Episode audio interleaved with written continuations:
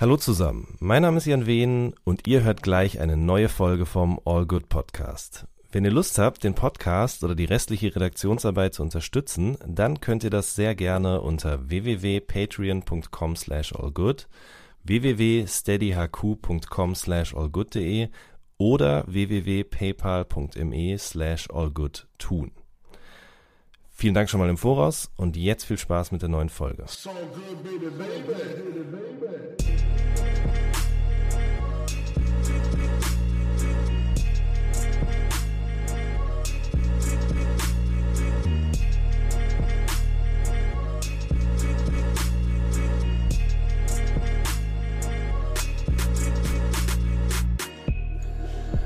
Hallo zusammen, mein Name ist Jan Wehn und ihr hört eine neue Folge vom All Good Podcast. Und diese Woche bei mir zu Gast bzw. zugeschaltet ist Danger Dan, der am 1. Juni, wohlgemerkt seinem Geburtstag, sein Soloalbum Reflexion aus dem beschönigten Leben veröffentlicht. Ich grüße dich, mein Lieber.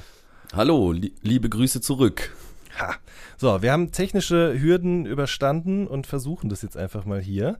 Und ähm, was die Zuhörer nun nicht wissen, ist, dass wir uns vor ein paar Monaten schon mal in anderem Kontext mit deiner kompletten Band, der Antilopen Gang, äh, getroffen haben und da so ein paar Sachen besprochen haben, von denen ich einige jetzt gerne nochmal mit dir besprechen würde für diesen Podcast, weil sie hier auf jeden Fall dann auch über den Äther gesendet werden und sich nicht zwischen den Seiten von einem Buch verlieren werden. Und ähm, die erste Frage ist die. Also dein Vater hat ja in einer Band gespielt, du selber bist auch als Pianist unterwegs gewesen und hast äh, in einer Punkband gesungen. Mich würde interessieren, wie rutscht man mit solchen Parametern in seinem Leben denn dann auch noch in den Rap rein? Ähm, ich glaube, das ist alles so ein bisschen parallel entstanden. Ich habe äh super früh angefangen, Klavier zu spielen. Also dadurch, dass mein Vater in der Band war, hatten wir so einen Proberaum im Keller gebastelt. Mhm. Da hat Panikpanzer Schlagzeug gespielt, da stand auch ein Klavier. Und ich habe halt am liebsten äh, Klavier gespielt und wir haben dann zusammen äh, schon im Grundschulalter gejammt. So und haben äh, Panikpanzer am Schlagzeug und ich am Klavier und haben so Beatles-Songs nachgespielt oder sowas. Mhm. Und da war Hip-Hop noch nicht in meinem Leben. Also ich glaube, da gab es schon Hip-Hop, aber das kam in meinem Kosmos nicht vor. Ich habe ja eher äh, Benjamin Blümchen-Kassetten und die Prinzen gehört oder sowas. Mhm. Und irgendwann kam mein ältester Bruder an mit, äh, ich glaube, mit Fanta 4. Mhm. Und auf einmal war Hip-Hop in meinem Leben und ich habe sobald, also als ich davon erfahren habe, dass das diese Musik gibt, habe ich angefangen zu freestylen. Also es hat sich dann so parallel entwickelt. Äh, damals habe ich dann nie gedacht, ich werde jetzt Rapper und mache ein Rap-Album oder sowas, mhm. sondern wir haben einfach halt im Kinderzimmer im Kreis gesessen und gefreestylt.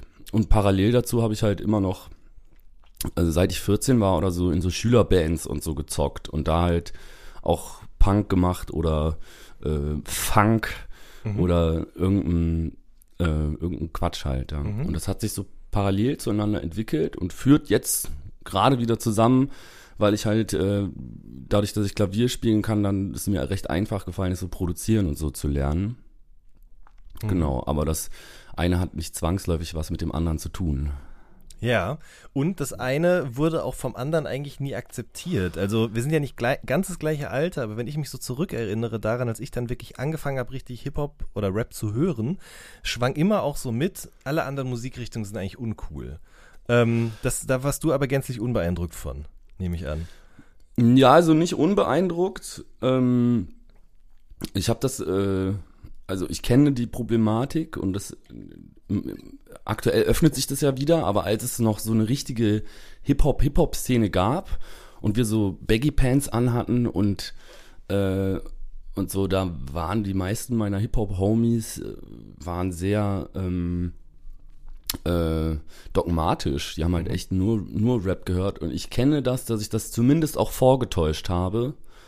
Äh, aber ich glaube, ich habe trotzdem parallel immer meinen anderen Scheiß gemacht und habe auch versucht, damals irgendwie so Hip-Hop-Einflüsse in die Schülerband reinzukriegen oder mhm. so. Äh, aber ich kenne kenn auf jeden Fall die Problematik dass Hip-Hopper damals äh, nur Hip-Hop gehört haben, ja. Mhm. Das ist ja eine Form des Dogmatismus, aber es gab ja durchaus auch noch andere äh, Dogmen und generell auch Dinge, die einem vielleicht irgendwann auch komisch vorkommen. Ähm, erinnerst du dich, wann das erste Mal irgendwie so ein Moment war, wo du gedacht hast, okay, ich finde das hier total geil, ich sitze hier mit meinen Brüdern, wir freestylen und das ist irgendwie eine Ausdrucksform, aber gleichzeitig passieren da auch Dinge, wo ich denke, uh, so, das, das ist nicht das, womit ich mich sozusagen wohlfühle. Ja, also ähm, ich hatte meinen Fuß einfach immer in so unterschiedlichen Zusammenhängen so. Also das war für mich nicht, es war tatsächlich nicht so, dass ich irgendwie im, wir in dem Hip-Hop-Kontext irgendwie rumgehangen haben und ich dachte, äh, irgendwie gefällt mir das doch nicht, mhm. sondern es waren eher so Sachen, wo meine unterschiedlichen Freundeskreise auf einmal zusammengekommen sind, wenn ich irgendwie eine Party gefeiert habe oder so. Mhm. Also ich weiß noch, ein sehr gutes Beispiel ist, wir hatten in Aachen im Che-Haus ähm, im Rahmen von irgendeinem so äh, Asta-Politik-Ding einen Auftritt mit Caught in the Crack. Mhm. Da kam irgendwie Kolja und Nemesis in 5XL, also Kolja damals noch in so riesen XXL-Shirts äh, und äh, da waren dann irgendwie so Leute, die ich so aus so linksradikalen Kontexten kannte und meine ganzen Hip-Hop-Atzen und halt so eine Graffiti-Gang, die mit äh, meinen Brüdern viel rumgehangen hat und so. Und die standen auf einmal alle in einem Raum und ich dachte, ach du Scheiße, das, äh, das kann nicht funktionieren. Also die hauen sich bestimmt gegenseitig gleich aufs Maul, ähm, aber die haben sich dann einigermaßen gut verstanden. Ich hatte aber trotzdem irgendwie plötzlich auf einmal das Problem so, oh, äh, das dieser Sprachkodex, den ich in der einen Gruppe habe und tatsächlich, ich habe da auch in der, ich habe da über andere Themen geredet und anders gesprochen. Mhm. Das hat halt in der anderen Gruppe wieder nicht funktioniert, ja. Und beide, ähm, also in beiden Gruppen habe ich irgendwie einen unterschiedlichen Teil von mir ausgelebt, aber das so zusammenzubringen war total schwierig. Und ähm, als ich das dann irgendwann gemacht habe oder versucht habe, äh, dann hatte ich, dann war das nicht, dann war das auch ein Innenkampf. Ja? Aber es fing tatsächlich erstmal damit an, dass ich gemerkt habe, okay, das, was ich mache, ist eigentlich im, also meine verschiedenen Freundeskreise sind nicht miteinander kompatibel, war mein mhm. erst, ist mir zuerst aufgefallen mhm. und danach erst, okay, das, was ich eigentlich mache, ist mit mir nicht kompatibel. Weißt du, wie ich ja, meine? Komplett, auf jeden äh, Fall, ja. Aha. Ähm, kurze Randnotiz dazu, du sprachst jetzt gerade schon davon, du bist ja in Aachen aufgewachsen und in diesem anderen ja. Interview, was wir führten, da hast du so was erzählt, worauf ich nochmal kurz ähm, zurückkommen wollte, nämlich äh, Put a Needle to the Records war ja eben auch ein Hip-Hop-Label aus Aachen und mhm. äh, wenn ich mich richtig erinnere, hattest du damals mir erzählt, dass ihr da auch hingehen und dort vor Ort Sachen kaufen konntet. Das stimmt. Wie war das? Also das das war halt, das war natürlich der Wahnsinn. Mir war damals gar nicht klar, wie, wie krass das eigentlich, also wie cool das eigentlich ist. So, es gab ja auch äh, die Dinge, die ich kaufen wollte, halt nur in so in irgendwelchen, ja, es waren ja auch keine richtigen Online-Shops, ne? Du hattest dann so in irgendwelchen Skaterläden oder so gab's halt diese kopierten Zettel, da konntest du dir dann so taktlos Tapes oder so bestellen. Mhm. Und für und ich konnte halt zu Putter Needle to the Record gehen und konnte die vor Ort kaufen. Da waren dann irgendwie so zwei, drei Dudes. Das war eigentlich mehr oder weniger kein Verkaufsraum, das war eine Lagerhalle, aber mhm. wir konnten da halt klopfen und hingehen und haben denen das Zeug abgekauft. Äh, das war ganz geil. Da gab's, äh, habe ich dir glaube ich auch letztes Mal erzählt. Ich habe eine Cool Savage Wasserpistole äh, damals als Werbegeschenk mit dazu bekommen. Mhm. Und hatte halt irgendwie so, die so kleine Gimmicks irgendwie, die haben die einem dann so zugesteckt. Und das war schon ganz cool. Ich habe danach gegoogelt und nichts dazu gefunden. Ich glaube, ich muss mal mit Peter von Putternidel sprechen, ob er sich da noch dran erinnern kann. Ja, ähm, das mach das mal, weil ich habe ja auch ich bin mir manchmal gar nicht so sicher bei allen Geschichten, die ich so erlebt habe, wie viel ich da irgendwie durcheinander werfe. Aber die Cool Savage Wasserpistole, die, äh, die, da bin ich mir ganz sicher, dass es die gab. Ich mhm. weiß auch noch, wie die aussah. Mhm. Aber ich habe sie nicht mehr. Ja, aber wie gesagt, das Internet hat sie auch nicht, aber ich werde mich auf jeden Fall mal auf die Suche begeben. Ähm, ja. So, als, also in dem Moment, in dem du da standest und klingelst und äh, was kaufst, da war das noch vereinbar miteinander sozusagen. Aber du hast in dem anderen Gespräch auch gesagt, so mein Leben wurde erst cool, als ich mich von Rap abgewandt habe und eine Szene kam, in der so Sachen wie Cool Savage gar nicht klar gingen. Ja, also es gab natürlich so eine Übergangsphase. Mhm. Also das war jetzt nicht so von heute auf morgen, ähm, sondern das hat sich irgendwie so entwickelt über mehrere Jahre. Ähm, und das waren wahrscheinlich dann auch die Jahre, in denen ich irgendwie erst gedacht habe, okay, meine Freundeskreise sind nicht miteinander kompatibel und was sich dann dahin entwickelte, dass ich mich da irgendwie für mich selber entschieden habe. Und tatsächlich war das so, also ich, ich würde jetzt nicht behaupten, ich hatte irgendwie eine richtig schlimme Straßenjugend oder sowas. Also ich bin einigermaßen behütet groß geworden. Aber ich hatte halt diesen typischen Hip-Hop-Freundeskreis, der nur aus Männern besteht, die halt die ganze Zeit rumalbern äh, und wir hatten so, keine Ahnung, so Pfeffersprays und Schlagstöcke dabei, haben die aber eigentlich nicht gebraucht. Mhm. Also es war so, so, so Gangkultur nachgespielt.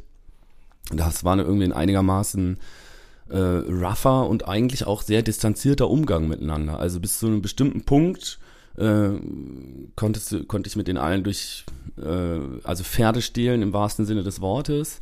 Aber ähm, so richtig wohlgefühlt habe ich mich dann doch nicht. Also es gab dann doch, äh, es, also es war sehr angstbeladen oft auch so. Und äh, aber die Angst durfte man natürlich nicht zeigen, weil sonst wäre Nö, die durfte man nicht, durfte man nicht zeigen und musste man auch nicht nur haben, sondern äh, auch erzeugen. Ne? Also wer, äh, ich habe irgendwie, es gibt so Videoaufnahmen aus der Zeit. Irgendwann hatte ein Kumpel von mir eine Videokamera irgendwoher und hat so Zeug aufgenommen. Und ich habe mir das, habe mir so alte Tapes äh, mit mir selber so um die Jahrtausendwende rum mhm. neulich mal angeguckt und ich habe mich selber in Erinnerung als so richtig geiler Gangsteratze mhm. und habe mir das da angeguckt und war halt einfach so ein einfach so voll das Würstchen. Also so richtig, richtig schlimm. Hab mir halt, wie ich so ein Baggy Pants und so einer riesigen Daunenjacke da rumstehe und, und freestyle und so, das, das war alles nicht so richtig geil, ja. Und tatsächlich, je älter ich geworden bin und je mehr ich äh, auch irgendwann ausgesiebt habe, so und mich halt in erster Linie mit Leuten umgeben habe, mit denen ich mich auch wohlfühle, äh, umso schöner wurde mein Leben und umso weniger Rap kam darin vor. Also und sie, so, umso mehr Musik, die mir eigentlich gefällt, habe ich dann auch gefunden und gefeiert. So, ne? Mhm. Also unter den unter den Atzen, mit denen ich so in der Sekundarstufe 1 war, äh, also so fünfte bis zehnte Klasse, ähm, da, haben, da ging es ja auch bei der Musik oft darum, je härter die ist, je krasser die Texte sind, umso geiler ist das. Mhm. Und später äh, kamen für mich aber ganz andere Aspekte dazu. Also ich habe ja mein Lieblingsalbum dann, das kam glaube ich 2003, Marcello Inner City Kinder, mhm. hat eigentlich schon voll die geilen Texte und voll die geilen Beats und überhaupt Funkviertel finde ich halt großartig so. Das war aber Musik, die wir damals so gar nicht gehört hätten. Also wir waren davor eher halt so auf, es muss halt möglichst asozial sein, dann ist es geil. So. Mhm. Warum denn eigentlich? Also jetzt nicht nur ganz konkret auf dich bezogen, sondern was, warum findet man, dass je asozialer es ist, umso geiler in dem Alter, von dem du jetzt gerade sprichst? Gute Frage. Also es ist, glaube ich, schon so ein plump pubertierendes äh, sich abgrenzen wollen wahrscheinlich. Ähm, und ich glaube, man hat, oder wir hatten einfach abstruse Role Models, ne? Wir haben dann halt so diese, die ersten Gangsterfilme, die es dann irgendwie auf Deutsch übersetzt wurden, angeguckt und haben das halt so nachgespielt. Mhm. Und dieses, also diese, diese nachgespielte Gangkultur, glaube ich, die, die die ist einfach unglaublich attraktiv, wenn man in allen möglichen anderen Lebensbereichen halt nicht so erfolgreich ist. Also ich bin ja immer wieder sitzen geblieben, von Schulen geflogen und so. Meine Erfolgserlebnisse, ich hatte auch ein ganz, ein sehr nicht vorhandenes Liebesleben oder so. Also mhm. meine Erfolgserlebnisse waren halt eher, dass ich ganz gut es geschafft habe, irgendwie krasser zu sein als andere. Ja? Oder dass mhm. wir halt irgendwie so uns, wir haben uns halt nicht damit profiliert, wie gut ist unsere Schulzeugnisnote, sondern wie schlecht ist unsere Schulzeugnisnote. Uns, uns von der Schule fliegen war heimlich auch cool, weißt du? Mhm. Und ich glaube, da gehört halt, da gehört halt dann so ein Soundtrack auch dazu. Ähm, man macht halt aus so einem Misserfolg einen Erfolg dabei. Ja. Mhm. Ja. Ähm, aber ja, also so richtig erklären kann ich es nicht, muss ich ganz ehrlich sagen. Also was daran wahrscheinlich machen das irgendwie seit Generationen alle. Mhm. Ich weiß nicht, wie das jetzt für meinen Vater zum Beispiel war, als er dann mit so Strom, Gitarrenmusik und langen Haaren nach Hause kam und die äh, und die haben ja auch für, für damalige Zeiten asoziale Texte, die, diese Rocker, keine Ahnung. Äh, Worüber hat er denn gesungen? War ah, okay. Ja. Also, ja, mein Vater, der, also später in seinen Politrock-Bands, das war halt so der klassische äh, Frieden ist gut, Krieg ist schlecht, äh, Polizei ist schlecht, Revolution ist gut. Also das sind so diese normalen Politrock-Themen mhm. halt. Mhm. Aber das durchaus gar nicht so schlecht verpackt. Ja. Also wirklich äh, auch gar nicht so unlyrisch. Auch mal so Tucholsky-Texte vertont und so. Mhm. Also die haben sich schon Mühe gegeben. Und wie, wie fand er das dann, dass du da eben so Gangkram nachspieltest und das eben auch musikalisch äh, abgebackt hast? Äh, also so richtig, also richtig gefeiert hat er das wahrscheinlich nicht, aber ab einem gewissen Alter war ich auch, was jetzt nicht an meinen Eltern lag, sondern einfach an mir, hatten die auch einfach keinen Zugang mehr zu mir. Also äh, ich hab, äh, bin jetzt nicht nach Hause gekommen und habe meinen Eltern erzählt, äh, wir haben heute Bongrauch-Contests gemacht äh, und den und den in der Schule gemobbt, sondern ich bin halt nach Hause gekommen und habe gesagt, lasst mich in Ruhe und habe mich zurückgezogen. Die haben das eigentlich nur so halb mitbekommen und auch die Musik, die wir gehört haben, äh, also einfach, also ich habe jetzt nicht mit denen zusammen Musik gehört und wir haben das besprochen oder so. Also mhm. da, die hatten einfach gar keinen Zugang mehr zu mir. Ja, verstehe. Trotzdem bist du aber ja beim Rap geblieben. Also die Platte, die jetzt herauskommt, ist eine klassische Rap-Platte. Ähm, wie kommt es denn, dass du nicht an irgendeinem Punkt gesagt hast, so, okay, ich kehre dem Ganzen jetzt den Rücken, weil ich habe auf einer anderen Seite, in einer anderen Szene oder in anderen Szenen viel schönere Erlebnisse, Freunde, soziales Umfeld, was auch immer? Naja, irgendwie, wir haben ja, also das liegt natürlich einerseits einfach daran, dass es die Antilopengang gibt und vorher die Anti-Alles-Aktion. Wir haben ja mhm. recht früh also wahrscheinlich weißt du sogar besser als ich. Du bist ja so Rap-Nerd mit irgendwie Hip-Hop-Partisan. Wann waren das? Oh, da fragst du mich was. Ich muss ganz ehrlich gestehen, ich bin, was euer Frühweg angeht, nicht so, sitze ich nicht so fest im Sattel wie zum Beispiel jetzt bei 3P, wie das mit Kolja neulich der Fall war. Ja.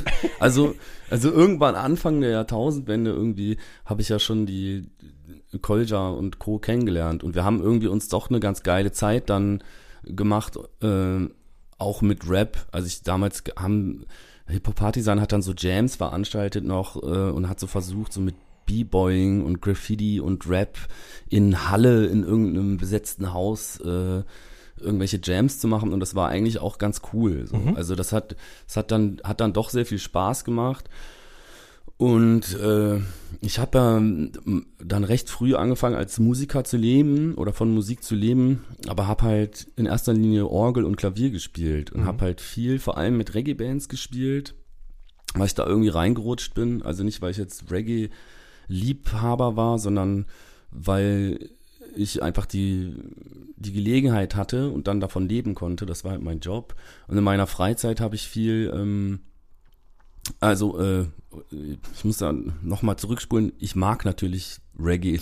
ja? Also so Skinhead Reggae ist geile, ist geile Musik, aber wenn ich selbst Musik gemacht habe, war es kein Reggae, sondern ich habe halt, wenn ich selbst was gemacht habe, eigentlich dann Hip Hop gemacht. So. Mhm. Und in meiner Freizeit habe ich Rap gemacht und in meiner und beruflich habe ich halt äh, Orgel gespielt. Ja. Und äh, ich irgendwie, also wir haben das ja nie angelegt darauf, Antilopengang war ein Projekt, das nicht darauf angelegt war, kommerziell erfolgreich zu werden oder zu einem Beruf zu werden. Äh, das hat sich irgendwann erst später entwickelt. Wir haben ja, also die Antilopengang gibt es jetzt bald zehn Jahre mhm. und davor die Anti-Alles-Aktion, die gab es auch, ich glaube von 2003 an schon. Würde ich jetzt auch also, sagen, ja. ja. Und bevor es die Anti-Alles-Aktion gab, haben wir trotzdem irgendwie als loser Zusammenschluss in diesen Hip-Hop-Partisan, Zecken-Rap-Kontexten auch in der in ähnlichen Konstellationen schon Auftritte gespielt und so Jams gespielt. Ne? Das war nie, es war nie, also stand für mich nicht zur Debatte, das sein zu lassen, weil es einfach total Bock gemacht hat. Mhm. Also es hat immer riesen Spaß gemacht so. Und äh, also irgendwann war es für mich auch, also ist es ein, also die Antilopengang ist schon ein Kreis von Leuten, mit denen ich auch rumhängen würde, fernab von ähm, Musik. So, also wir, wir haben uns da irgendwie gefunden, äh, eigentlich auch über so politische Kontexte dann gefunden, aber auch als Freunde gefunden. So. Mhm. Und das ging dann alles klar, ja. aber ich habe mich trotzdem nie in der Aachener Hip-Hop-Szene bewegt. Also parallel zu, äh, zu dem, was wir gemacht haben, keine Ahnung, gab es ja auch Motrip und sein Bruder, die, glaube ich, sogar ganz korrekte Typen sind, mhm. aber die halt in so Jugendzentren und so gehangen haben, wo, wo auch eine Hip-Hop-Szene stattgefunden hat, zu der ich überhaupt keine Berührungspunkte hatte. Also, ähm, äh, ich habe mich dann nie so tief reinbegeben dann, mhm.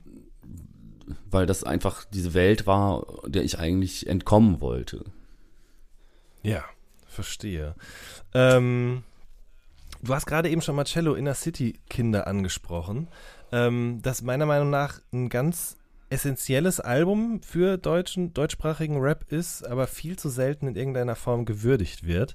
Ähm, wie bist du damals da dran geraten? Das war ja nun, also es flog nun wirklich unterm Radar. Ich erinnere mich dran, dass es irgendwann mal, glaube ich, eine Rezension in der Juice gab, wo ich auch dann dadurch darüber gestolpert bin. Aber wie war Ey, genau so bin ich auch drauf gekommen. Also es Ach, gab ein, in der Juice-CD gab es ein, äh, gab's ein Lied von diesem Album System war da drauf.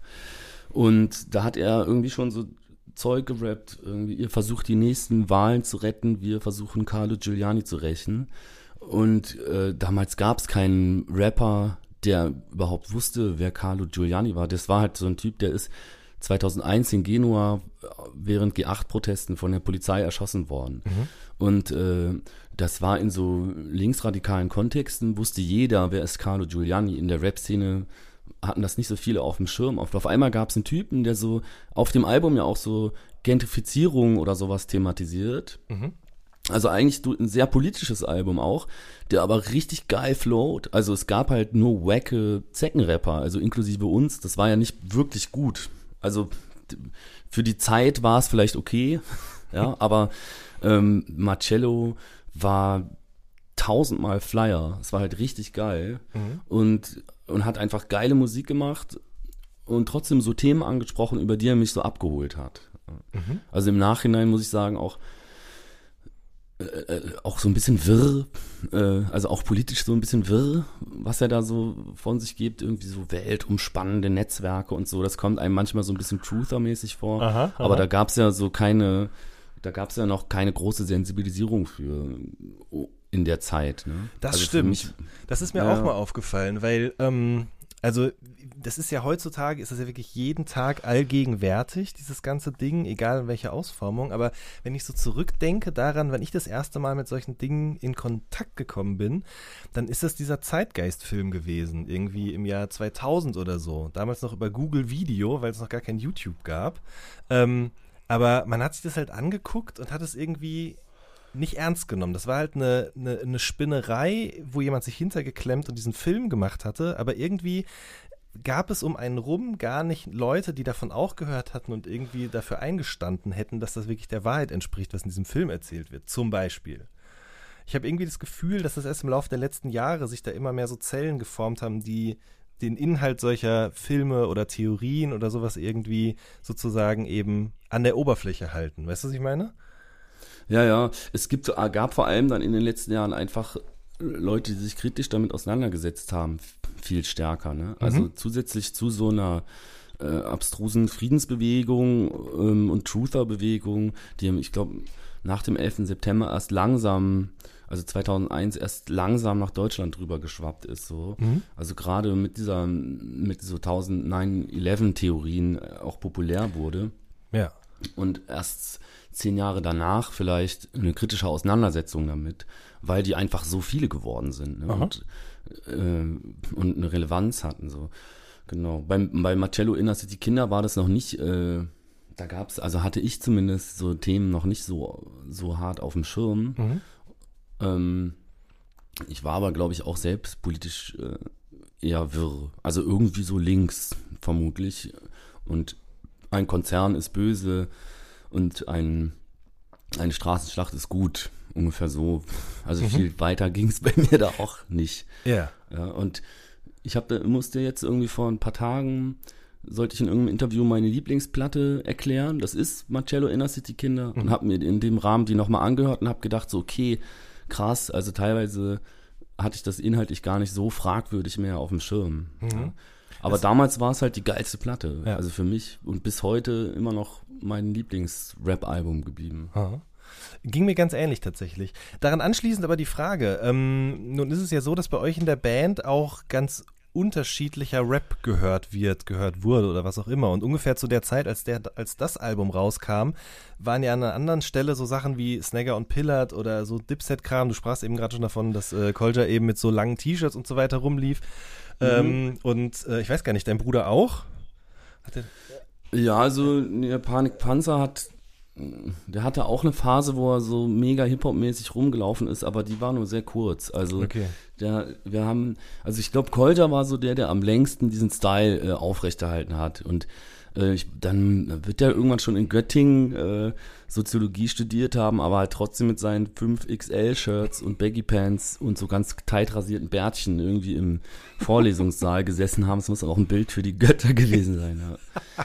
Also, aber die Frage, die ich jetzt eigentlich, die ich gerade vergessen hatte auszuformulieren, äh, ist die, also war das da noch immer schon Thema so in dieser Bandkonstellation oder generell in dieser Gruppe, in der ihr euch da bewegtet oder äh, immer noch bewegt, dass man dann über solche Sachen spricht? Über was für Sachen? Nee, dass der eine hört eben so eher verspulte, schon leicht woken Politrap aus Berlin und der andere hört mhm. eher so Flying Shit und so, weißt du? Ja, ja, wir haben eigentlich, wir haben eigentlich, also wir hatten die, also das, das checkt man auch nie, ich, weil wir das auch oft komisch darstellen, glaube ich, aber diese Politrap-Phase, die wir hatten, die war total kurz. Ne? Mhm.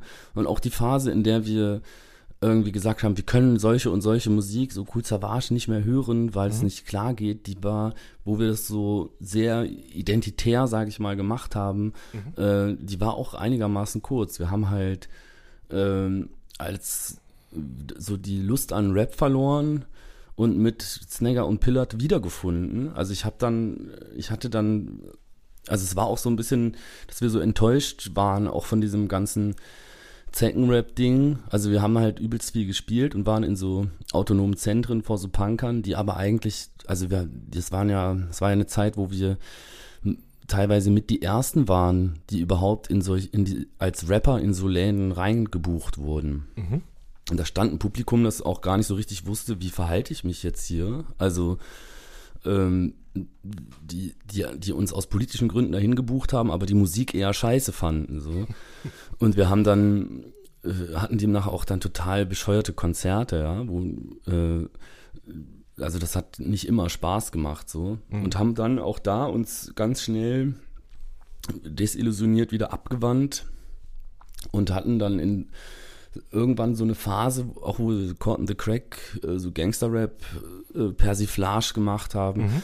auch eigentlich äh, Snagger und Pillard wieder gehört haben. Ich habe dann daraufhin, habe ich, glaube ich, als einziger von uns dreien äh, die äh, also mit Abstufungen, aber habe ich irgendwann gemerkt, so, boah, ich fühle mich einfach sauschlecht unterhalten von so ständigen Vergewaltigungsfantasien. Ich habe halt diesen, also ich finde das einfach nicht mehr lustig so. Mhm. Und für mich ist, äh, also ich habe dann irgendwann, ich habe dann einfach aufgegeben, also wirklich so aufgegeben und habe keinen, habe keinen auch ganz lang keinen Rap mehr gefunden, der mir gefallen hat. Und also nach Marcello Inner City Kinder kam für mich ganz lang nichts mehr. Ich habe letztes Jahr Trettmann, das Trettmann-Album, wir alle natürlich total gefeiert. Ja. Aber ich glaube, zwischen Marcello Inner City Kinder und Trettmann kam nichts mehr, was ich äh, so richtig gepumpt habe. Aha. Aber ich habe natürlich mit Panikpanzer und Kolja, Snagger und Pillard gehört. So. Also die Phase hatte ich dann schon doch noch.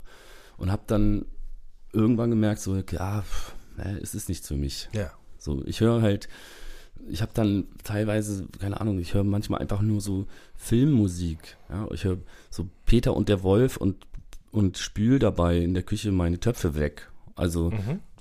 weil ich einfach die so klassische Musik total gern mag, wenn die schön einfach ist. so.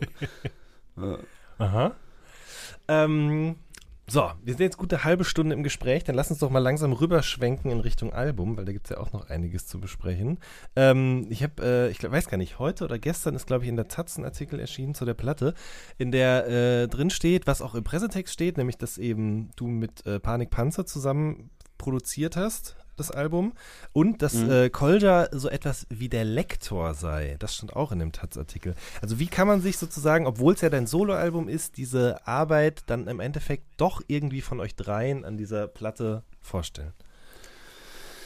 Also ich habe die, also was stimmt ist, ich habe das mit Panik Panzer zusammen äh, äh, produziert. Also ich habe die Beats gebaut, die Songs, Skizzen aufgenommen so und habe mich dann mit Panik Panzer im Studio wieder getroffen um die ganzen Vocals nochmal aufzunehmen. Also weil mhm. Panik Panzer ist so sehr viel akribischer in allem, was er tut in seinem Leben, aber auch im Produzieren und der ist halt, ich bin einfach sehr schnell zufrieden, wenn ich irgendwas mache und er geht halt stärker ins Detail so. Mhm. Da ergänzen wir uns sehr gut. Ich habe jetzt sehr viel so kreative Ergüsse und Panik Panzer kann sehr, sehr gut die Details ausarbeiten ja, und hat halt viel mehr Geduld als ich auch. Also mhm. für den ist es voll in Ordnung, zwei Stunden lang die richtige Snare Drum zu suchen. Für mich nicht. Also ich bin nach zwei Minuten, sage ich, ja, das ist doch okay, lass die mal so. Ja. Und äh, dann habe ich ihn irgendwann einfach gefragt, so, ey, hast du nicht Bock, das mit mir zu machen? Und eigentlich habe ich bis jetzt alles, was ich so an Rap-Produktionen gemacht habe, mit ihm zusammen gemacht. Für ihn war vollkommen klar, da hat er Bock drauf. Wir haben uns auch nicht vorgestellt, dass es so viel Arbeit wird. Also wir dachten so, komm, wir setzen uns zwei, drei Tage da dran und schleifen das glatt. Mhm. Aber dann haben wir uns doch so tief reingestürzt, dass es echt viel mehr Arbeit geworden ist. Was in dem Taz-Interview so ein bisschen gelogen ist, ist, dass Kolja der Lektor gewesen sei. Der hat doch nur an einem also, Song mitgeschrieben, oder? Er hat an einem Song mitgeschrieben. Ähm, und äh, äh, der hat, ich habe dem so ein paar Songs gezeigt und er hat dann irgendwie gesagt, so, ah, das würde ich vielleicht so und so nicht sagen und das würde ich, also da, ich lege schon viel Wert auf seine Meinung irgendwie, also vor allem inhaltlich äh, bin ich total froh, wenn, ähm, äh, wenn ich von ihm da irgendwie Feedback bekomme. Und vor allem, ich würde auch, wir, wir haben halt einfach zu vielen Themen unterschiedliche politische Ansichten. Und wenn ich jetzt irgendwie Zeug erzähle, was er ganz schrecklich findet, und bin immer noch Teil der Antilopen-Gang, so, mhm. dann, äh, dann schämt er sich halt in Grund und Boden. Und deswegen äh, bin ich immer froh, wenn ich ihm Sachen zeigen kann, so, und mit ihm überprüfen kann äh, und auch nochmal diskutieren kann, mhm. was will ich da eigentlich genau sagen, so. Aber tatsächlich so, was dann, wenn es dann irgendwie um die Veröffentlichung geht, um Pressetexte und so weiter, da ähm, gibt es also zum Beispiel ein Ding ist, ich habe halt enorme Rechtschreibprobleme und Kolja liebt es zu korrigieren. Also ich glaube, er liebt es sehr zu rappen und so, aber das größte Hobby und das, was er wirklich am allerbesten kann, ist Menschen korrigieren. Und äh, nicht nur Menschen, sondern auch äh, Rechtschreibung und alles, was man so korrigieren kann, das macht er sehr gerne. Und äh, äh darauf greife ich gerade immer wieder zurück. Also da gehört dann auch immer so eine äh, kleine Beschimpfung dazu, schreibt dann halt so hier, das und das und das habe ich geschrieben, willst du mal drüber gucken?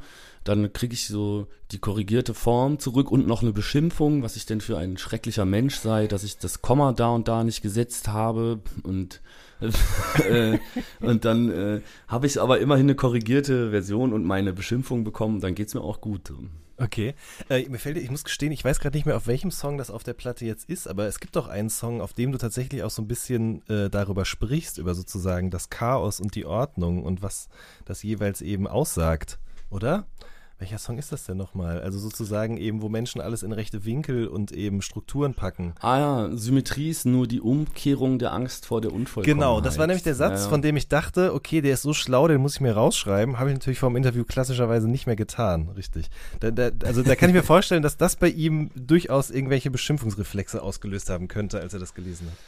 Ja, da hat er tatsächlich gesagt, er, das ist alles verwirrter Unsinn, was ich da erzähle. Er weiß überhaupt nicht, worum es da geht, aber es float irgendwie ganz okay. Also er hat tatsächlich bei so ein paar Songs gesagt, er, er wüsste nicht, was das sein soll und so. Mhm. Hier kommt gerade mein Mitbewohner rein. Kann ich dir irgendwann helfen? Ich, ich habe kein Stromkabel. Bitte, liebe Freunde von All Good, ich wohne in einer WG Äh, die, die meisten von denen arbeiten gerade nicht und frühstücken zusammen, falls es im Hintergrund Geräusche gibt. Äh, das ist halt so in WGs. Und die Stromkabel sind rar gesät. Ich weiß auch nicht genau, was jetzt mit Stromkabel gemeint war. Also vielleicht habe ich doch eins. Ich habe jetzt einfach äh, panisch die Leute rausgewunken. Das ist alles Äh, vollkommen Stromkabel ist, ist so ein Überbegriff. Ah, Da würde Kolja auch wieder explodieren. Also Stromkabel ist doch keine Bezeichnung. Man muss schon sehr genau sagen, was man eigentlich will. Ein Lightning-Kabel, ein Schuko-Stecker, ein Klinkenkabel. Also Kabel führen immer Strom. Ja. In der Tat. Nun gut. Ja. Äh, apropos, das Album heißt ja nun Reflexion aus dem beschönigten Leben. Was heißt denn beschönigt in diesem Fall oder in diesen Fällen überhaupt? Also, wor worauf ich da anspielte oder spiele, das ist eigentlich äh, eine Anspielung auf äh, den Subtitel von Adornos Minima Moralia, das heißt Reflexion aus dem, beschä äh, aus dem beschädigten Leben. Mhm. Und ähm, ich habe das beschönigte Leben gewählt, weil, ähm, Entschuldigung, hier kommt gerade schon wieder mein Mitbewohner rein. Ihr könnt das auch eben kurz klären. Nee, alles gut. Äh, äh, sonst war ich kurz irritiert. Ah, ich habe jetzt verstanden, welches Stromkabel gemeint ist. Und, du brauchst es selber. Nee, ich habe wirklich gerade zwei davon. ich habe irgendwie aus Versehen scheinbar, das gehört auch zu meinem Chaos dazu, wo wir dabei sind, ähm, ein Laptop-Aufladekabel äh, von meinem Mitbewohner entwendet und sehe aber, dass es mein eigenes hier daneben liegt. Also falls es jetzt nochmal klopft, dann drücke ich das raus. Okay. beschönigtes, beschönigtes Leben, weil ähm, ähm, genau, ich habe eine Therapie angefangen und bin zu meiner Therapeutin gegangen und ich fragte, wie sich das gehört für eine Therapeutin. Wer bist du eigentlich? Wo Mhm. kommst du her? Ähm, erzähl mal dein Leben. Und das, die Frage hat mich schon total überfordert, so, weil ich bin eigentlich nicht der Wahrheit verpflichtet, aber in so einem therapeutischen Kontext macht es total Sinn, Mhm. ähm, in so einem, also so eine Frage irgendwie richtig zu beantworten, sonst müsste man da auch nicht hingehen, so. Mhm. Und dabei ist mir aufgefallen, dass ich halt ständig, wenn ich mein Leben erzähle, also wenn du Lebensläufe schreibst oder auch einfach nur Leute kennenlernst und die fragen, wer bist du eigentlich, Mhm. dass man meistens irgendwie eine Version seines Lebens erzählt, die nicht zwangsläufig ganz nah an der Realität sein muss, auch wenn sie stimmt, aber in irgendeiner Form meistens beschönigt ist. Mhm. Ich glaube, der tabellarische Lebenslauf ähm, ist, ähm, ist immer das beste Beispiel. Da gibt's dann irgendwie so ein, ein Jahr lang, wo man einfach nur rumgegammelt hat ja, und, und schreibt dann irgendwie Orientierungsjahr oder sowas da rein. Ja? Aber in Wirklichkeit ist es halt das Binge-Watching-Jahr, wo man alle Lost-Staffeln geguckt hat. Und äh, das darf halt im Lebenslauf nicht stehen. so. Mhm. Und dabei ist mir halt aufgefallen, wie schwierig das eigentlich ist, mein beschönigtes Leben nochmal zu reflektieren und zu sagen, so, was ist jetzt davon eigentlich wahr und was ist davon nicht wahr. Also mir fällt es sogar in so einem Interview wie jetzt gerade total schwer, wenn du so meine Hip-Hop-Historie Mhm. abfragst und sagst so, wann hast du eigentlich aufgehört, Savage cool zu finden und warum? Und ich merke so, es für mich verschwimmt da total viel, weil es also ich, ich kann, kann dir das alles nicht mehr genau sagen, auch nicht mit Jahreszahlen, Mhm. weil ich so unterschiedliche Versionen davon mir selbst schon ausgedacht habe, dass ich nicht mehr genau sagen kann, welche davon stimmt eigentlich. So. Und wahrscheinlich stimmen alle ein bisschen. Ja. Und da, darum geht's mir in dem Albumtitel. Ja. Äh, wie war das denn dann, wenn ich fragen darf? Also du bekommst diese Frage gestellt und merkst, das macht irgendwas mit dir. Geht man dann erstmal wieder nach Hause und sagt, okay, ich komme nochmal wieder und oder wie lief das? Das ist noch krasser. Also, ähm, und zwar habe ich einen äh, Fragebogen mit nach Hause bekommen, Mhm. also eine Hausaufgabe, sechs Seiten lang, ähm, wo einfach sehr strukturiert und tatsächlich sehr professionell ähm, bestimmte Stationen in deinem Leben abgefragt werden. Da sind da so Fragen drin wie äh, ein typischer Satz äh, deiner Mutter, ein typischer Satz deines Vaters. Äh, welche, an welche drei Erlebnisse erinnerst du dich ähm, als sehr prägend, als du 0 bis 6 warst, 6 bis 12 warst, 12 bis 17 warst, 17 Okay. bis 25 warst. So. Mhm. Und dann musste, dann denkt man halt nach und muss sich halt irgendwie diese drei Erlebnisse ausdenken oder man denkt über seine Eltern, seine Geschwister, seine Freunde, seine Partner, seine Partnerinnen und so weiter nach und denkt dann so, ach, also man muss halt total, äh, also dieser Fragebogen ist total super angelegt. Ich habe eine Freundin, die eine therapeutische Ausbildung macht, die genau den äh, gerade lernt ja, und Mhm. warum er wie aufgebaut ist. Mit der habe ich da nochmal drüber gequatscht. Das ist schon sehr gut gemacht, weil tatsächlich der sehr viele Lebensbereiche abdeckt. Also Mhm. äh, auch ganz intime Lebensbereiche, da geht es dann um Sexualität und so weiter und äh, um Familie, um Freunde, um beruflichen Werdegang. Und ich hatte dann eine Woche Zeit oder hätte eine Woche später mit diesem Bogen wieder dahin kommen sollen, so, aber die Woche, äh, ich habe halt viel länger gebraucht. Ja? Ich habe das Ding erstmal durchgelesen und zwei Tage auf den Schreibtisch liegen lassen und gedacht, so, äh, viel zu krass. So, und, äh, genau, und in der Zeit habe ich dann angefangen zu schreiben. Für das Album. Für das Ja. Album, ja. Ja. Also anstatt diesen Bogen zu machen, habe ich halt Ja. mit meinem, mit, mit Songtexten prokrastiniert. Mich aber gleichzeitig äh, auch diesen Fragebogen und diesen Fragen, also im Grunde genommen steht auf diesem Bogen drauf, wer bist du eigentlich? Ja.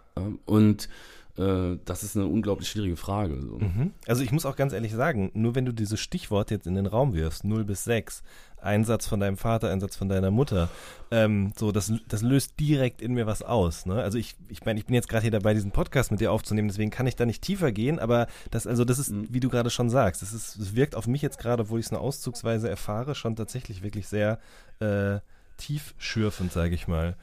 Ja, es ist krass. Ich, also äh, äh, für mich, also es ist echt krass, weil du, auch wenn du das gemacht hast, also wenn du so deine, deinen kompletten Werdegang, ähm, und zwar nicht beruflichen, sondern de, de, dein ganzes Leben irgendwie so verschriftlichst und ein, dann bist du auf einmal an dem Punkt, an dem du bist, der Punkt ist dir total klar. So, weißt du, was ich meine? Du Mhm. peilst auf einmal, ach krass, hier bin ich jetzt, Mhm. das mache ich jetzt. Mhm. So.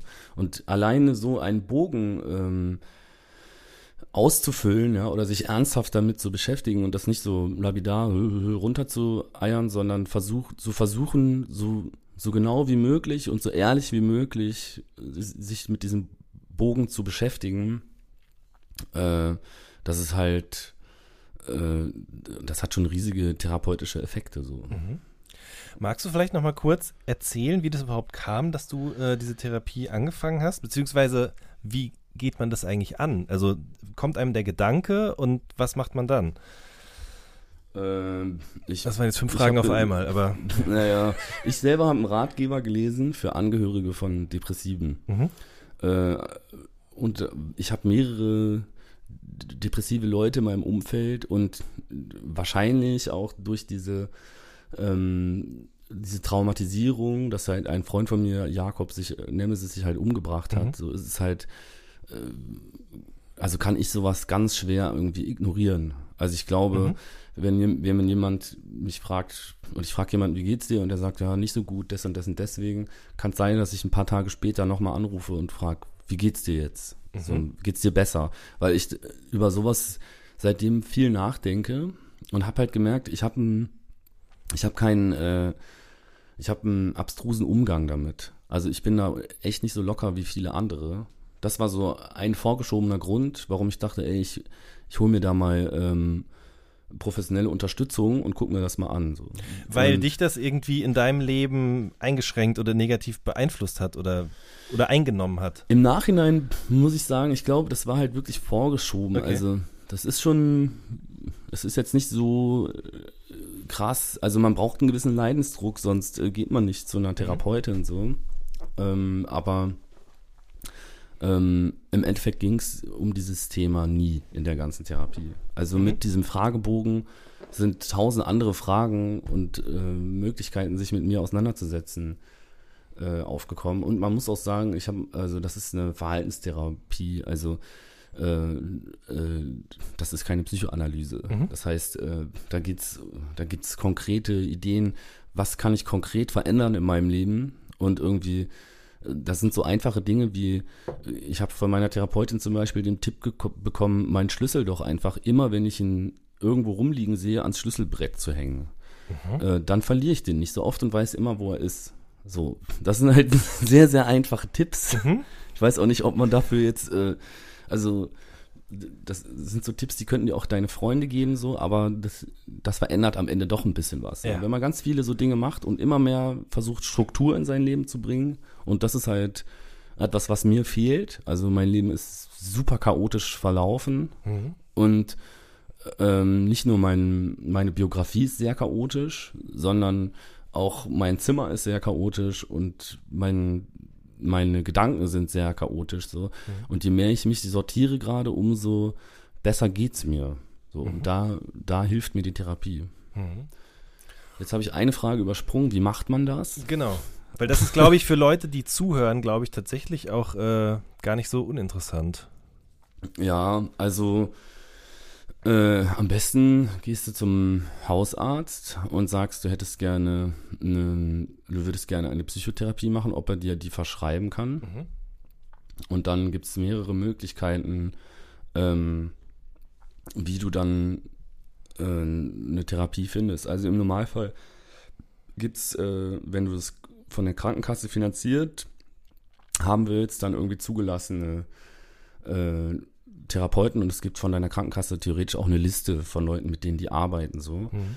Aber mein Tipp ist äh, im Freundeskreis rumfragen. Mhm. Also ich kenne eigentlich, glaube ich, niemanden mehr, der nicht selbst therapeutische Erfahrungen in irgendeiner Form hat oder in Anspruch genommen hat, äh, eine Therapie. Und wenn man irgendwie ein paar Leute, denen man vertraut, irgendwie fragt, so, ey, hast, du hast es doch mal gemacht, wo hast denn du das gemacht? Kannst du jemand empfehlen? Hast du einen Freund? Wissest du jemand, der oder die zu mir passt? So, das ist schon mal ganz gut.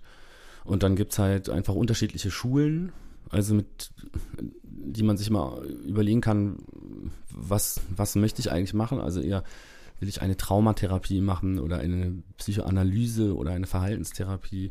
Und auch da gibt's, würde, würde ich vorschlagen, am besten immer das Gespräch suchen mit Leuten, die die Erfahrung gemacht haben und fragen, hilft dir das? Bringt das was?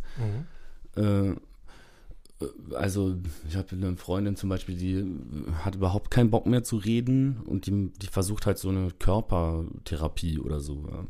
Das war jetzt irgendwie nicht mein Ding. Aber es kann, also stelle ich mir auch cool vor, für Leute, die keinen Bock haben zu reden, gibt es auch andere Formen. Ja. Mhm. Und ich habe das große Glück, äh, dass ich irgendwann eine ähm, eine Zusatzversicherung abgeschlossen habe, nämlich weil ich habe sehr, sehr gute Zähne, behandle die aber sehr schlecht. Also ich habe scheinbar eine sehr gute Grundsubstanz, ich habe aber keine Blombe, keinen, hat neulich hab, hat zum ersten Mal jemand reingebohrt Aha. und und ich hatte so Kumpels, die plötzlich irgendwie, wo die Zähne kaputt gingen, die ein, unglaublich viel Geld bezahlen mhm. mussten mhm.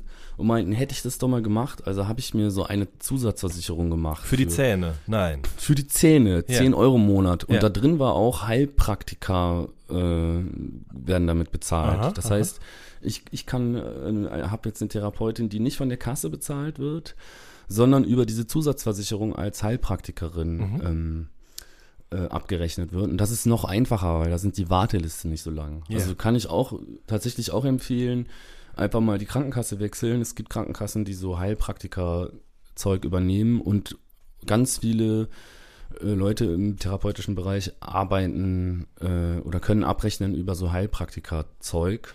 Und dann musst du halt nicht irgendwie zum Heilpraktiker gehen und so Milchzuckerkügelchen essen und glauben, das hilft dir, sondern ähm, es gibt halt, also ganz viele Leute, die so therapeutische Ausbildung machen, müssen halt so einen Heilpraktikerschein machen und können deswegen auch so abrechnen. Das ist sehr gut zu wissen, weil meine Zahnärztin mhm. hat gesagt, ich brauche diese Zusatzversicherung nicht, weil ich so gute Zähne Aha. habe auch. Aber wenn ich jetzt weiß, dass das da auch mit reinwirkt, dann überlege ich mir das vielleicht nochmal. Ey, das ist halt, die, die Wahrscheinlichkeit ist sehr groß, dass die irgendwann kaputt gehen, so. Und, äh, ja. Und dadurch, dass ich also einfach, äh, also bei mir wurde, ist da nicht viel gemacht worden. Ähm, und mir ist ziemlich klar, dass irgendwann im Laufe meines Lebens das dann aber auf mich zukommt. So. Mhm. Und ich bin halt nicht, ich habe dann wahrscheinlich nicht die 3000 Euro auf der hohen Kante, um, um äh, meinen Zahnarzt zu bezahlen. Also habe ich gedacht, ey, dann mache ich diese Zusatzversicherung. Ja. ist auch die einzige, die ich habe. Ich habe keine private Altersvorsorge oder so, aber ich habe meine Zähne versichert. Immerhin das, immerhin das. Da werde ich Ja. äh, nach diesem Podcast nochmal drüber nachdenken auch. Ja, und das ist, stimmt ja, du sagst, es, also wahrscheinlich an irgendeinem Punkt werden die irgendwann mal kaputt gehen. Genauso Mhm. wie vielleicht irgendwann in dem Leben eines jeden der Moment kommt, an dem man sagt, okay, ich bräuchte jetzt, glaube ich, mal professionelle Hilfe für dieses oder jenes, weil es mir nicht gut geht. Also, äh, du sagtest es ja gerade Ja. schon. Oder, ne, ja, bitte? Ich wollte dich nicht unterbrechen. Selbst wenn der Punkt nicht kommt, also am besten ist, wenn man das damit anfängt, bevor der Punkt kommt. Mhm. Also das ist auf jeden Fall nie schlecht, äh, sowas mal zu machen. Mhm. Weil im Normalfall gehen die Leute äh, zu einem Therapeuten, wenn es mehr oder weniger schon recht spät ist, wenn es denen halt sehr, sehr schlecht geht und die da gerade von selbst nicht mehr rauskommen. So.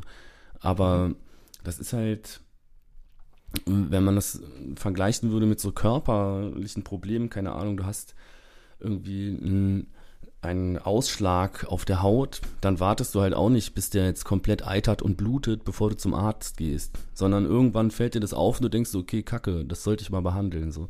Bei psychischen Problemen warten die Leute meistens sehr lange und sowas schleicht sich ja auch ein. Mhm. Ja, und ist auch gar nicht so, also ist eigentlich total dumm, weil wenn es einem gut geht, ist das Leben schöner, ja. Und man Ja. sollte halt viel früh, möglichst früh eigentlich, man könnte fast eigentlich vorsorgemäßig sollten einfach alle, die denken, wenn man denkt, es geht einem sehr gut, ist es meistens schon mal ein Zeichen dafür, dass man ganz schön einen an der Waffel haben muss.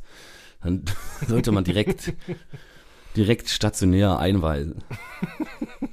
Ja, aber tatsächlich, also äh, ein Gespräch, was über, ein, über eine gewisse Oberflächlichkeit hinausgeht, das einen therapeutischen Zweck erfüllt, schon in jungen Jahren, ist sicherlich nicht ganz verkehrt, das stimmt.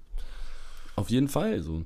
Mhm. Und es ist auch nochmal was anderes, wenn du das irgendwie mit deinem Umfeld führst oder wenn du das ähm, mit so einer ganz klaren Rollenverteilung Ja. in einem therapeutischen Kontext machst. Das ist wirklich nochmal ein großer Unterschied.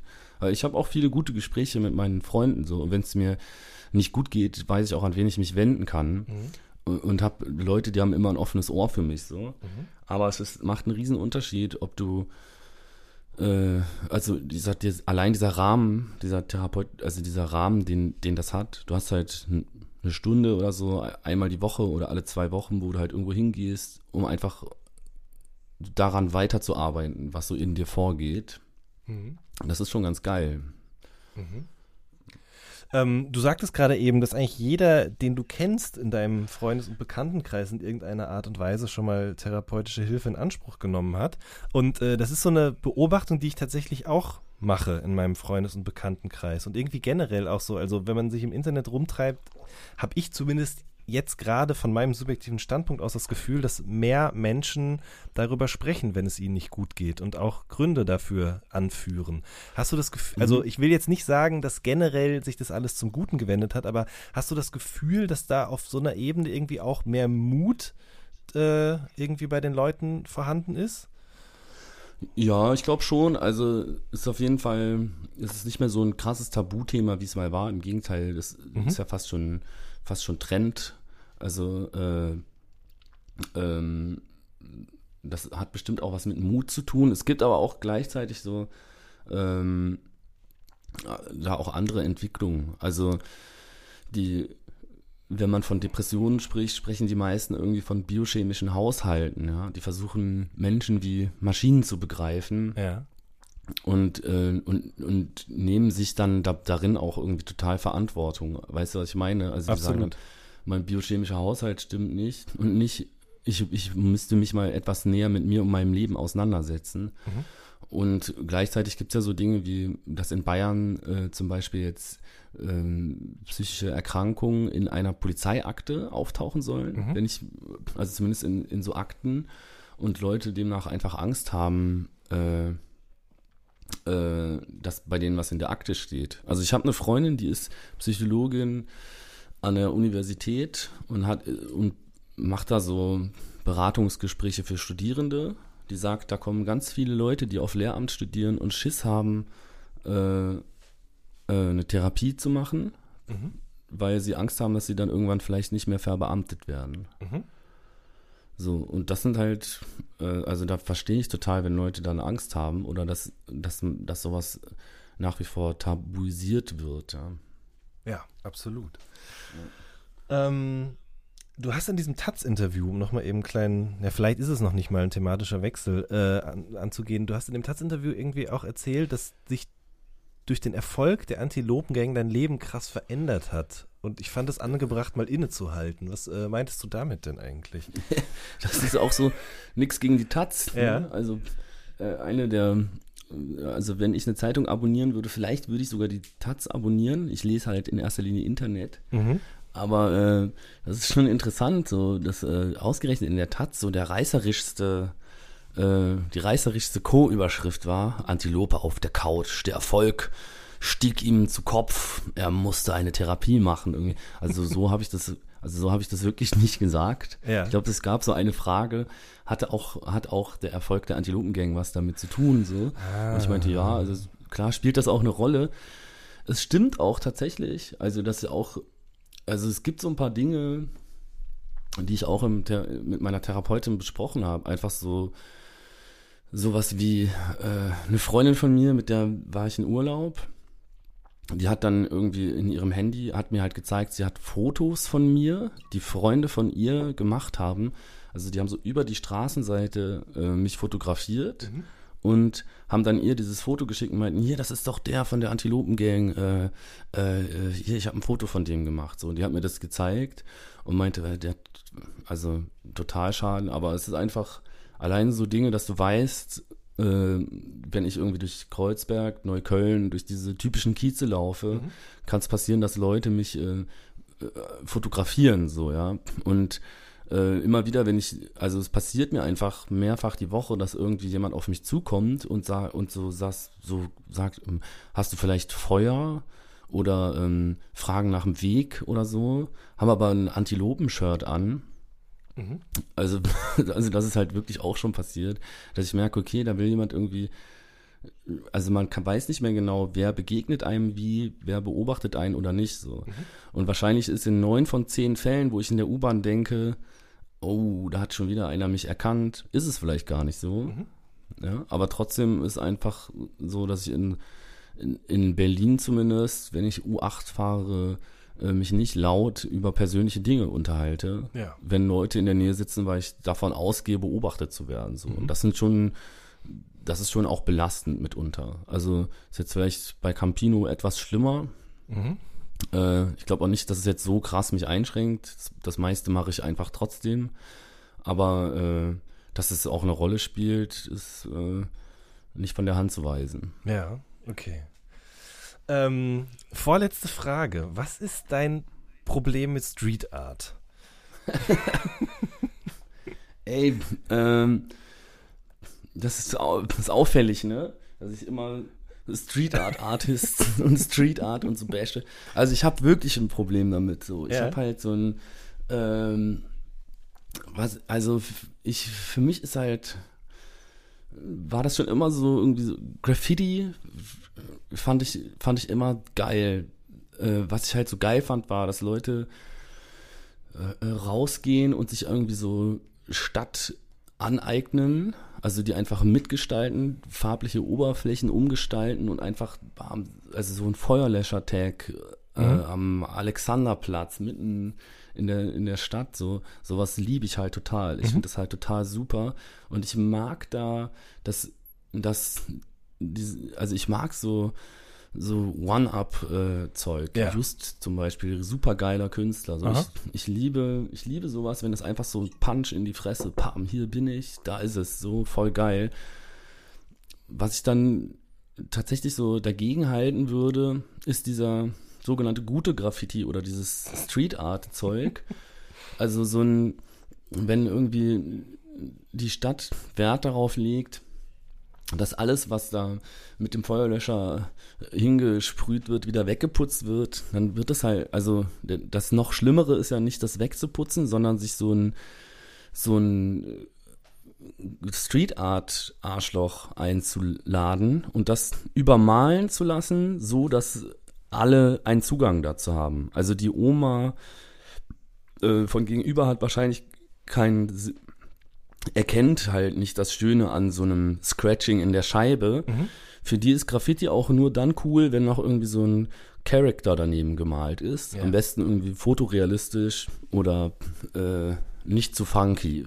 so und ähm, und, und ich habe das Gefühl, das eine wird gegen das andere ausgespielt. Mhm. Also, also so Graphic Novel, Street Art Zeug äh, assoziiere ich eher mit so ähm, Start-up-Unternehmen und ähm, Werbeagenturen und äh, BWL-Studierenden. Mhm. So. Also ich finde so Banksy zum Beispiel, also kann ja noch so geil sein. Ich, also wenn ich mir so, jetzt gibt es jetzt hier diese The Art of Banksy Ausstellung in Berlin und jetzt habe ich neulich irgendwie in, im Bus äh, gesessen und da unterhielten sich welche so mega laut darüber und das waren so, das war so ein Schlag von Leuten, mit denen ich einfach nichts zu tun haben will, die halt alle so Banksy lieben und ich finde Banksy ist so das Letzte. Für mich ist Banksy sowas wie äh, so wie ähm, wenn man das so, wenn man das so übertragen kann, vielleicht sowas wie Helene Fischer. Ah. Die Helene Fischer des Street Art so.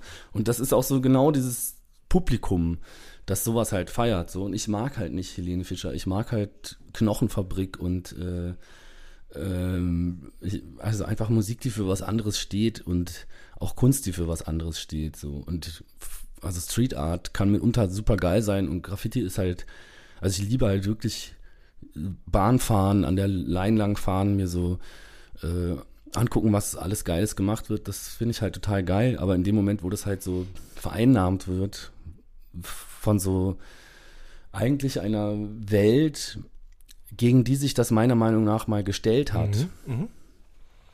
Also das, ich finde halt die Idee voll geil. Du wohnst am Stadtrand, du bist so ausgeschlossen von dem, was in der Innenstadt geht. Also malst du die U-Bahn an und die fährt durch die ganze Stadt und alle müssen sehen, ey, ich bin hier, mich gibt's auch. Ja, und dieses Bild ist halt da. Und wahrscheinlich ist für die Leute, die das malen, nicht mal das wichtig, dass es jemand sieht, sondern nur der Moment, in dem die es malen. ne? Das unterwirft sich überhaupt keiner Verwertungslogik. Das ist halt voll super. Ja.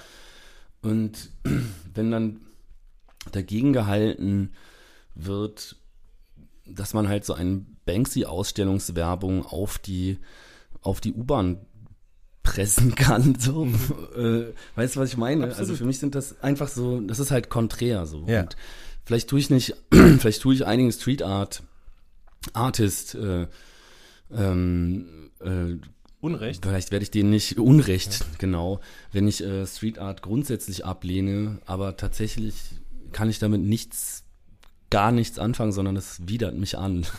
ich will halt, ich will halt die Scratchings in den, im Lack zurück. So, Ja. die, die haben für mich Leben, die schreien irgendwie so nach, äh, ja, das ist wie ein, wie ein Schrei, so. Also das, ich liebe das total und freue mich halt über Scratchings, so. Ja. Verstehe. Ja.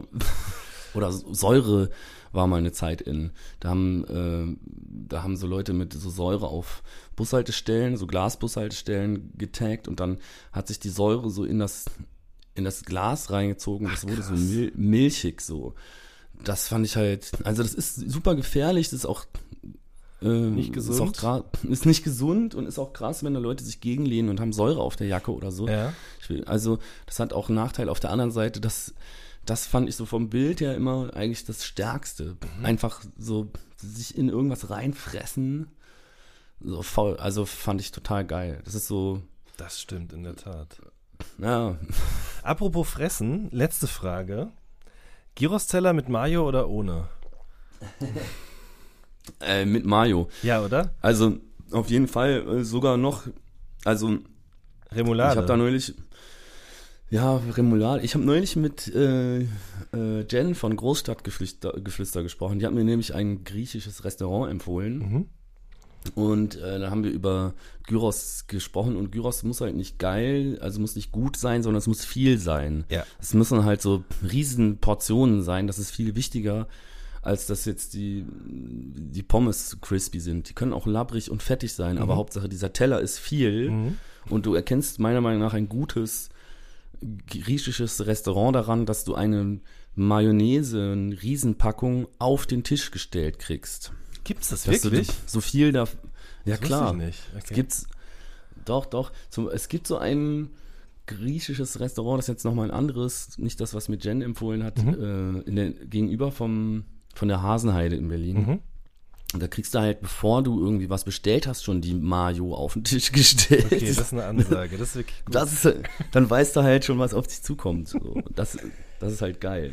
Ich war neulich bei einem Griechen in Neukölln, auch so ganz klassischer Natur, das Restaurant. Und da habe ich das erste Mal nicht einfach ein Uso hingestellt bekommen zu meinem Gyros-Teller, sondern äh, so eine Kanne mit, oder so, ein- so, so, ja doch, eine Kanne könnte man schon sagen, mit Uso drin und zwei Pinchen. Und dann konnte Mhm. man so während dem Essen sich immer wieder selber nachschenken. Das war sehr gut.